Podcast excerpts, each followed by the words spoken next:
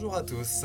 À l'occasion euh, du cinquième podcast du Fab Lab de l'Institut français de Marrakech et à l'occasion de la tournée des Instituts français du Maroc pour présenter son nouveau film, Mon souk du jeudi, qui explore au moyen de rushs inédits son rapport intime aux lieux, aux personnes et aux événements qui ont jalonné une période de sa vie au Maroc, la réalisatrice et productrice judéo-marocaine Isa Genini séjourne actuellement à Marrakech. C'est pour nous l'occasion de la rencontrer et de nous entretenir avec elle sur son parcours et son œuvre.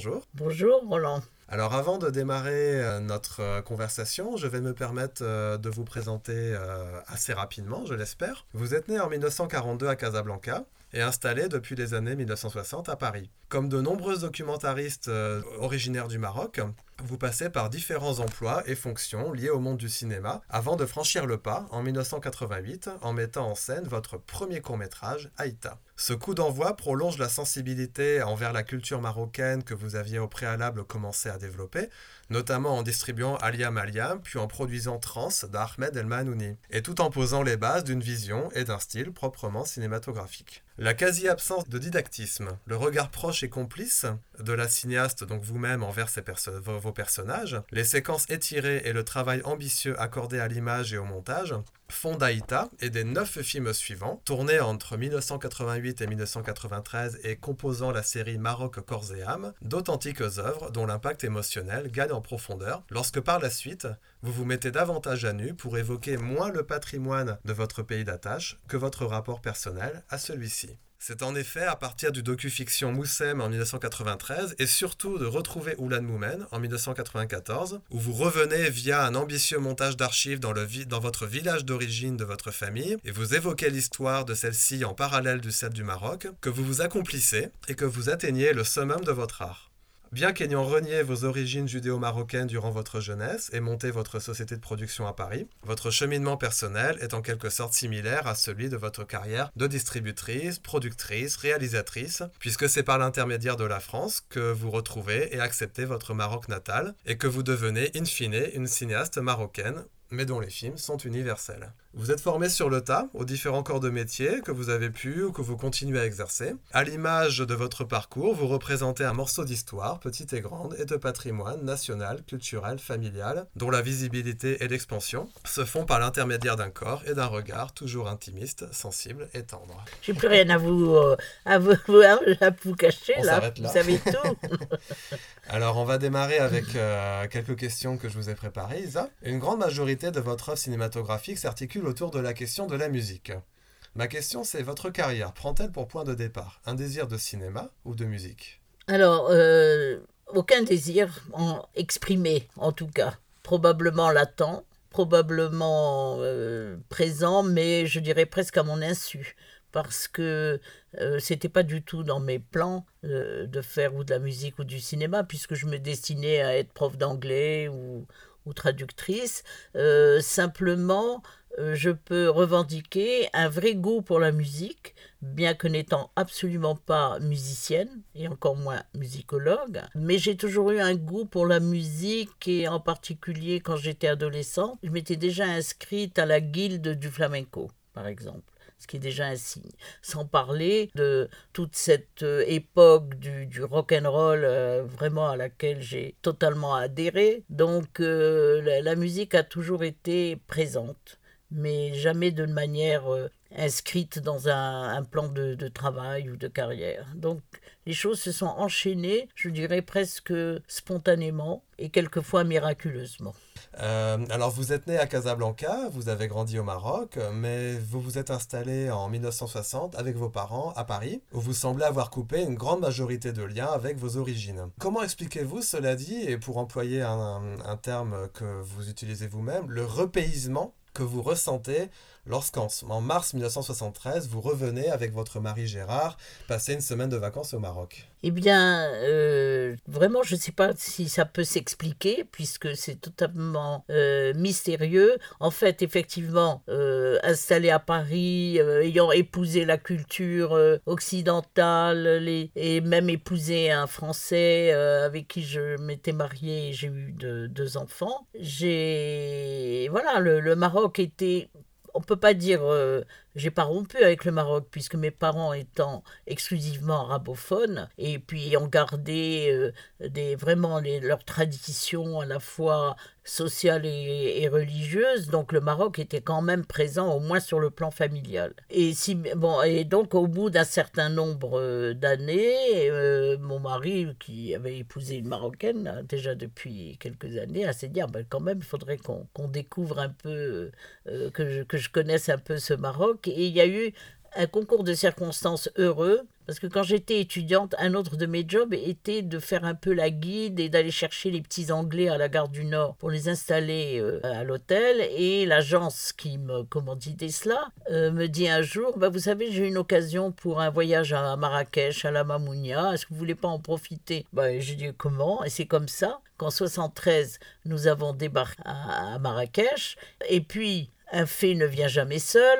Euh, la veille, je rencontre à un dîner parisien euh, Jean-Louis Bory qui m'annonce qu'il y a un cinéaste marocain, Souel Ben Barka, qui vient de faire un beau film qui s'appelle Les Mille et une mains. Il faut absolument le rencontrer. Il est formidable. Enfin, il était très enthousiaste. Moi, pour moi, loin de moi l'idée qu'un cinéma marocain même euh, existe. J'étais un peu dans le cinéma, mais jamais euh, simplement d'un point de vue très externe, hein, très externe. Et puis, on débarque, on prend un avion très tôt, sans le téléphone de Monsieur Ben Barka, sans ses coordonnées qu'on devait d'ailleurs me donner. Et puis, nous voilà euh, partis et à, voilà à Casablanca, euh, je fais un saut pour voir quand même la maison où je suis né. Je rencontre quelqu'un dont j'avais les coordonnées. Et j'ai dit, je cherche M. Benbach. Elle me dit, bah, je suis le distributeur du film. Hmm. Et c'était M. Bouchentouf qui était euh, le distributeur du film. Et c'est comme ça qu'il a fait appeler, que j'ai rencontré et que j'ai dit à M. Benbarka, je vais distribuer vos films. N'ayant pas la moindre expérience, ni la moindre connaissance de la distribution mondiale, mais j'avais le, le désir, qui est pour moi le moteur absolu. Mhm. Et est-ce que c'est de ce désir justement qu'est né votre projet de créer votre propre boîte de production, de distribution, la Sogéave, en 1973 Alors non, là c'est une toute autre histoire. Euh, en réalité, cette salle de projection où j'étais engagé dès son ouverture en 60 ou 62, je ne sais plus, qui m'avait engagé comme hôtesse d'accueil, euh, était très fréquentée par euh, tous ceux qui avaient besoin de voir des films hors euh, les salles publiques. Hein, et notamment les, Parmi les plus gros clients, il y avait évidemment les comités de sélection de festivals. C'est ce qui avait permis à, Liam Aliam et, et, Une brèche dans le mur d'être sélectionnés à Cannes. Mais il y avait surtout Louis Malle et Claude Nedjar de la Nef. Qui était en, la nef était en pleine expansion à ce moment-là par la création des multisalles et, et donc ils passaient leur temps dans cette salle. Et au bout d'un certain nombre d'années, euh, le patron de cette salle, M. de Rocle, qui avait eu cette initiative de, créer le Club 70, euh, était prêt à, le céder. Et Nedjar et, Louis, Mal euh, étaient prêts à le reprendre. mais en me gardant comme gérante, eh ben, j'ai dit, mais si moi, si vous me gardez, il faudrait que je sois votre associé. Ils ont dit, mais aucun problème. Tu, tu cherches, il y avait une certaine somme à, trouver, à diviser par trois, et c'est comme ça que nous avons créé la société qui n'avait pour objectif au départ que de gérer la salle. Et puis après, quand je suis passé à la distribution, selon les règles du CNC, il fallait augmenter le capital euh, en fonction. Et puis après, pour produire, il fallait augmenter le capital. Et puis après, bon, bah, Louis Mal est parti en Amérique, la nef, euh, Nedja a quitté la nef. Donc tout ça a fait que un beau jour, je me suis retrouvé euh, pratiquement, non pas seul, parce que j'étais quand même entouré de ma famille, mais c'est comme ça que je suis passé du nom de Sogéave, que je trouvais un peu rébarbatif, en Aura, qui mmh. est quand même plus, plus poétique. Et euh, alors en 1988, euh, vous franchissez le pas puisque vous réalisez votre vous-même euh, votre premier court métrage documentaire Aïta, qui sera suivi de beaucoup d'autres. Qu'est-ce qui vous a décidé justement à franchir le pas? Ben là encore, c'est un sacré concours de circonstances parce que après avoir produit Trans en 81 avec un certain nombre de difficultés à la mm. fois euh, euh, économiques, euh, d'ignorance du métier, avec aussi tous les imprévus, parce qu'au départ, ce projet ne devait être qu'une captation d'un concert, puis c'est devenu, selon la volonté de Manouni, un vrai documentaire, ce en quoi il a eu parfaitement euh, vraiment, il a eu vraiment raison, mais, mais sauf que pour moi, seule productrice, enfin, ou en tout cas avec quelques, quelques partenaires, euh, mais, mais vraiment la, la productrice euh, exécutive, on va dire, ça a été, ça a été vraiment un, un, défi qu'il fallait mener au, au, jour le jour. Parce que d'abord, il n'y avait pas tout ce qui permet aujourd'hui de produire un, film en partenariat. Et puis, en plus, c'était pas vraiment un film conçu, euh, établi dès le départ. Euh, il, s'est vraiment, comme a dit Georges Lapassette un jour, comme du free jazz. Il s'est fait un petit peu au jour le jour en fonction des disponibilités des musiciens, des parcours à, réaliser, puisque l'idée était d'aller à l'origine de l'inspiration de chacun des, des, musiciens. Et donc j'ai suivi, et, et, non, non sans mal, mais, mais sans aucun regret, parce qu'on connaît après la, la carrière qu'a connue ce film, mmh. euh, etc. Mais pour revenir à votre question, comme j'avais commencé la production, je me dis, bon, je vais continuer. Mais ce qui m'intéresserait maintenant, c'est un sujet sur la Haïta. Parce que j'avais rencontré cette Shira, Fatna Hossein, la Hamra, que, que j'admirais beaucoup. Et je me suis dit, et alors, j'ai, euh, avec même un, un Tahiri de Gilala et Omari, un comédien, on avait commencé à, à écrire quelque chose euh, là, sur, sur, ça aurait été un docu-fiction. Et puis finalement, euh, je me suis rendu compte que j'étais pas prête à recommencer l'expérience de, de, de, trans. Et puis, entre-temps, euh, la salle de projection j'ai eu un associé qui m'a entraîné le dépôt de bilan de la salle, parce qu'il il avait eu des soucis avec un, un, producteur et comme il était le partenaire, donc malheureusement, j'ai gardé la, la, gérance pendant un, gérance libre pendant un an, mais au bout d'un an, il fallait ou racheter ou, ou fermer. Voilà. J'ai pas pu racheter, j'en avais pas les moyens, et je sais pas comment, ça m'est venu, mais vraiment comme une étincelle. Je me suis dit, ah bah, puisque je ne vais pas pouvoir produire, puisque la salle c'est fini, je vais, euh, je vais réaliser moi-même un documentaire. Alors que je n'avais jamais réalisé de documentaire, je ne savais même pas. Mais euh, je, je, savais qu'il fallait chercher les, bons techniciens. Et c'est comme ça que Aïta est né. Et c'est comme ça que Aïta a été suivi de tous les autres que vous avez cités. Très bien. Euh, et effectivement, tous les autres films, pour la plupart en tout cas, s'intéressent beaucoup à la question de la musique, des traditions musicales, le chant, la danse. Euh, mais d'une façon générale, comment est-ce que vous choisissez vos sujets ainsi que les personnages que vous allez filmer? Euh, Je pourrais dire que dans 9 cas sur 10, si ce n'est 10 sur 10, j'ai eu au préalable une relation personnelle, amicale, affective euh, avec euh, les, les, sujets, c'est-à-dire mmh. avec les personnes que j'ai eu envie de filmer. Ce qui a été le cas de Fatna, ce qui a été le cas de Labsa euh, ce qui a été le cas de, de les rythmes de Marrakech, de mmh. Baba, enfin, de Moha Hossein. ce sont toutes des personnes que j'ai croisés, que j'ai rencontrés, qui m'ont donné beaucoup de plaisir, qui m'ont donné beaucoup d'émotions. Et comme je, distribuais, j'achetais à l'époque les droits des films de musique pour l'Afrique, notamment les films de reggae ou même et même d'autres comme la salsa ou, ou Don Giovanni ou le baiser Tosca, euh, eh bien, euh, je, me, je me suis dit, ben voilà, euh, je vais continuer à. Voilà, je vais témoigner de ça je pense que le vrai moteur de, de, de, cette démarche, qui était vraiment empirique, pour moi, c'était de me dire il faut montrer ça.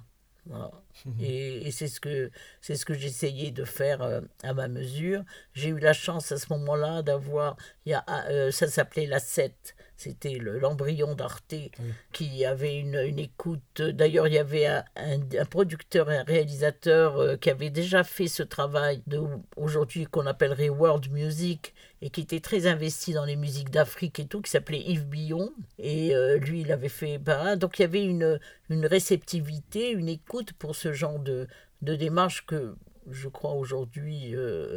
Euh, enfin, ne serait plus reçu de la même manière en tout cas. Voilà, et donc comme ça, de fil en aiguille, mais il y a eu la 3, il y a eu, euh, euh, j'ai eu un certain nombre de partenaires télévisuels, puisque on ne pouvait pas produire autrement qu'avec une télé préalable. En France, c'est comme ça que d'un fil en aiguille, j'ai pu réaliser des films. D'accord. la série Maroc-Coréen. C'est ça. Et dans cette série figure notamment un film Euh, en 89 euh, qui s'appelle Rythme de Marrakech. Alors puisque nous sommes à Marrakech, euh, j'ai envie de qu'on se focalise un petit peu sur ce film. Est-ce que vous pouvez nous en parler? Et pour cause, et pour cause, parce que en fait le premier choc musical que j'ai reçu dans mon retour au Maroc, ça a été lors d'un festival à Azila qui s'appelait Je ne veux pas bronzer idiot. et où Tayeb Sadiki faisait une programmation de, de musiciens. Et je me suis retrouvée euh, là à ce, à ce, festival. Et pour la première fois, j'ai entendu euh, la drame rakshia, le, le, vraiment la, le, le rythme, la, la, musique euh, proprement parlée de, de Marrakech. J'ai été plus que conquise puisque à partir de là, et ça remonte, je sais pas, dans les années 77 ou peut-être 78 en tout cas, donc ça, fait, ça faisait très longtemps. À partir de là, je, je n'ai eu de cesse de, de, venir à Marrakech sans une soirée avec euh, la bande à Baba et ses musiciens et le Malhoun. Et, et donc, c'était du bonheur absolu à chaque fois. J'ai célébré mes 40 ans avec eux, j'ai célébré mes 50 ans avec eux, euh, jusqu'à encore euh, récemment où j'ai appris tristement la mort du fils de Baba à la suite du Covid, euh, ils ont fait partie de ma voilà, ils ont fait partie de, de, de, ma vie, de mon retour au Maroc d'une manière, je dirais, viscérale.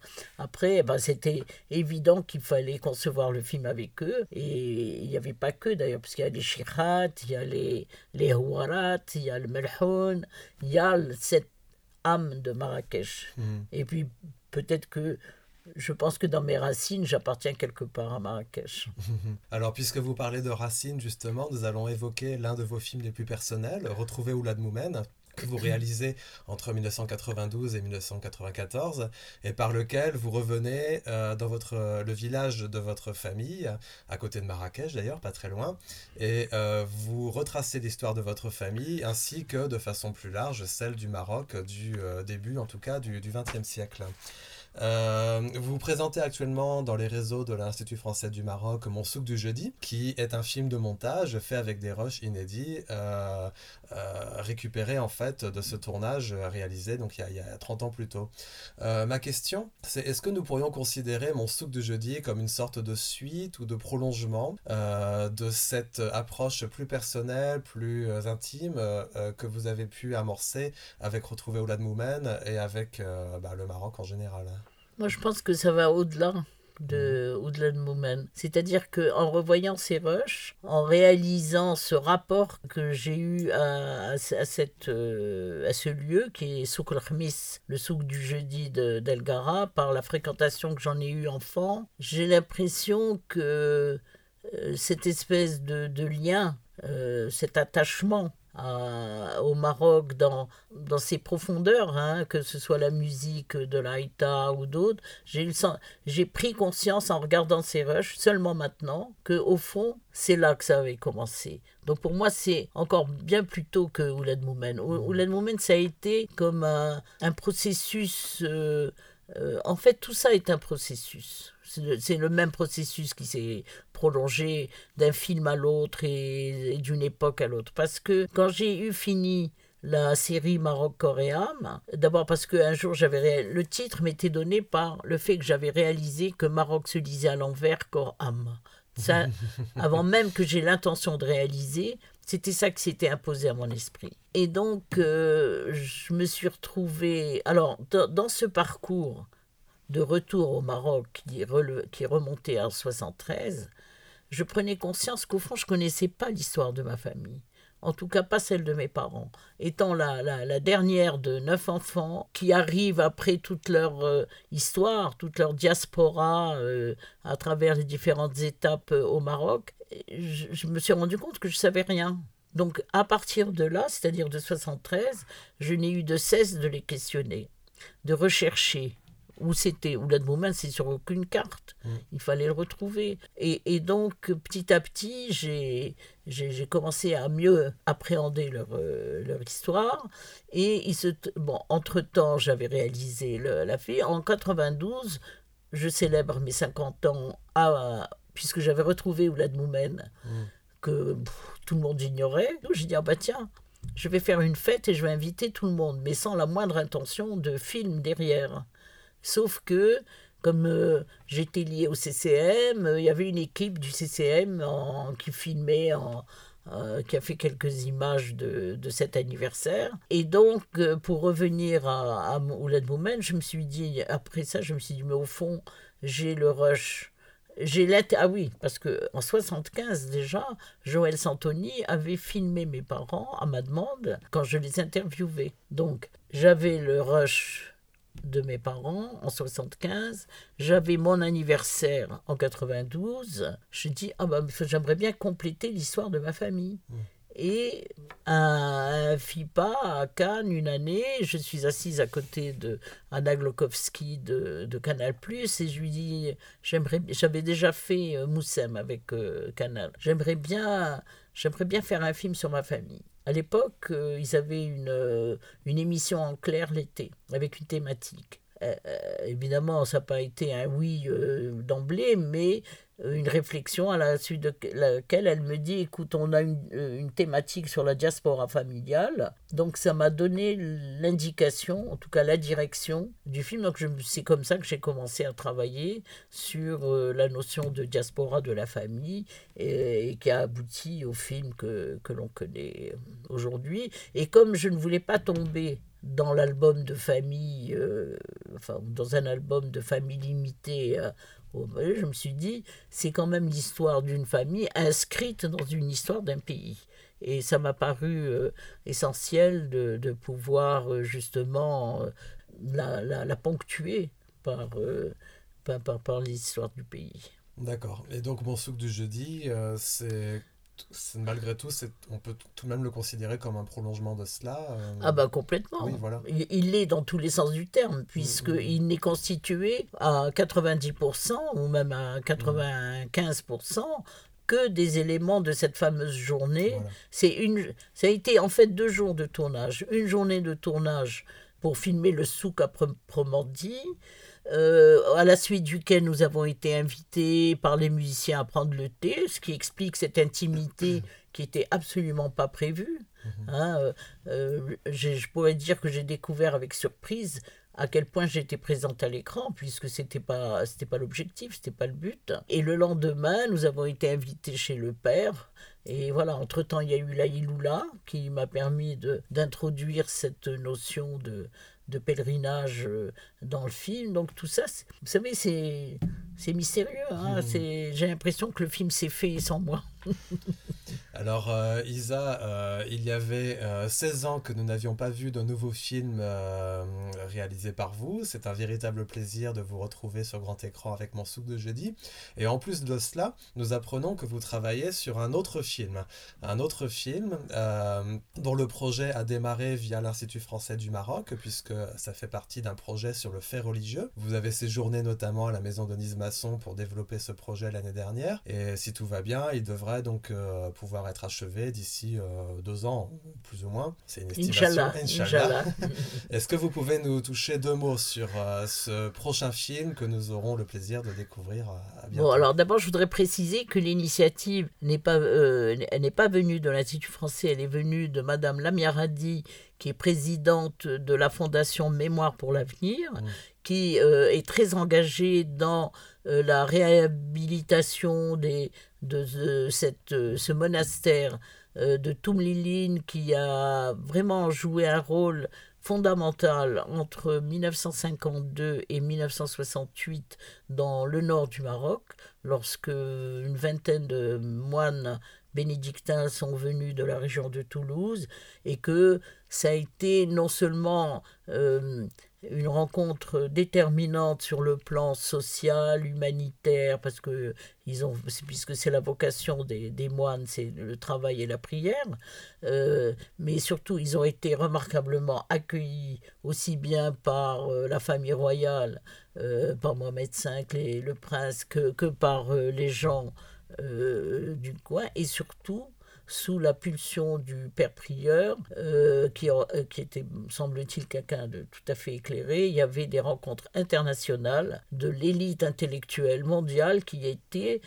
invitées à dialoguer tous les étés, enfin un certain nombre d'étés, et ce qui a donné évidemment euh, des, des, échanges tout à fait exceptionnels et qui, euh, et qui ont donné, qui ont permis ce label qui s'appelle l'esprit de Toumliline, parce que c'était vraiment un esprit à l'avant-garde du dialogue euh, interreligieux, interphilosophique, des gens éminents comme Louis Massignon, Emmanuel Lévinas et, bien d'autres euh, des Américains, des gens venus de, je ne sais, je sais pas, euh, plusieurs pays. Et, donc c'est cet esprit aujourd'hui qu'il s'agit pour la Fondation Mémoire pour l'avenir de, de restaurer et puis surtout de l'orienter vers euh, justement la jeunesse marocaine, vers le, peuple marocain, parce que c'est voilà, c'est donc c'est un film à la fois, enfin, il va simplement prendre appui sur cet exemple du monastère pour peut-être aller fouiller un peu plus qu'est-ce qui dans hmm. le Maroc lui-même, dans son ADN, fait que une telle euh, rencontre euh, est rendue possible. Très bien, nous avons tous hâte de découvrir euh, ce travail et nous vous souhaitons évidemment bonne chance et bon courage pour... Merci. Ah oui, alors à propos du Riyad de Masson, je précise quand même que à ce moment-là, j'ai su par Marie Soumet de l'Institut français de Casablanca, que le RIA Denise Masson proposait euh, euh, un dossier, enfin, ouvrait une candidature aux faits religieux. Mm. Et, c'est comme ça, je dis, bah, de toute façon, c'est tout à fait euh, le, cas.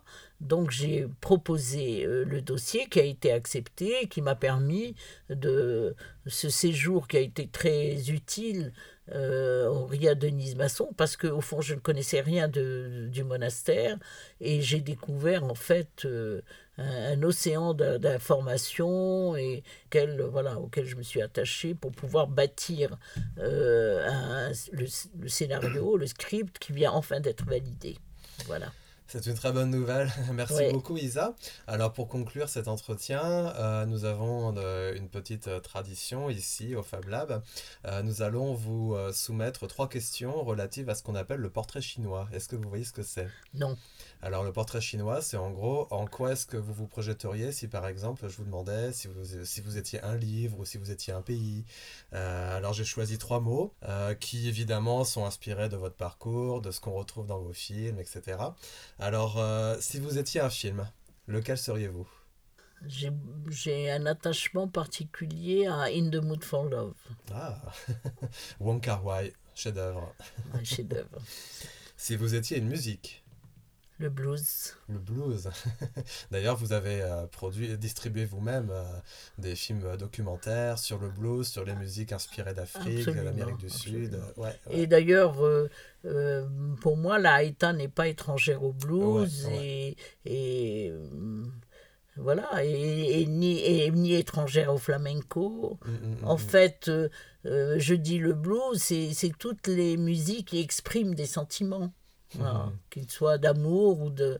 D'ailleurs, euh, j'ai j'ai failli, enfin, j'ai failli travailler sur un projet et, et peut-être qu'un jour je le ferai si ma vie est assez longue pour ça. Je veux faire un film sur le cri du chant. Super. Ça, c'est, c'est une chose à laquelle j'ai commencé à travailler d'ailleurs. Euh, le cri dans le chant. Très bien.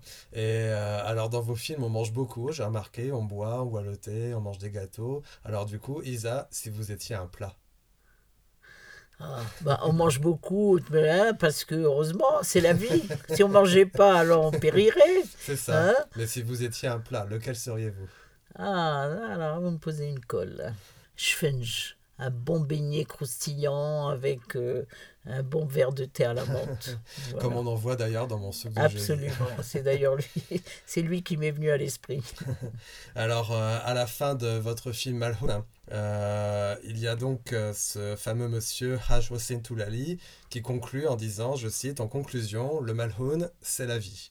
Je vous invite, Isa, à conclure cet entretien de manière similaire. Bah, le cinéma, c'est la vie. Merci beaucoup, Isa. C'était donc le cinquième euh, podcast. Merci à l'Institut français. Merci à vous, merci pour votre présence, votre disponibilité et pour vos paroles, toujours très agréables à, à entendre. C'est vrai, vous les connaissez déjà. Ah oui, très très bien. vous avez fait un travail remarquable. Bon, mm. merci à, effectivement à l'Institut français du Maroc, à celui de Marrakech. C'était le cinquième. À Sylvain, euh, Monsieur Sylvain, Treuil, à Kenza Kazouz, à, Chantier en Blas, à toute l'équipe. À toute l'équipe euh, de votre film aussi, euh, y compris, si je puis me permettre, de l'ESAV Marrakech, qui a bien œuvré aussi à la post-production. Ah oui, oui, oui, absolument. Et c'était donc le cinquième podcast du Fab Lab de l'Institut français de Marrakech. À très bientôt avec de nouveaux invités sur euh, d'autres sujets.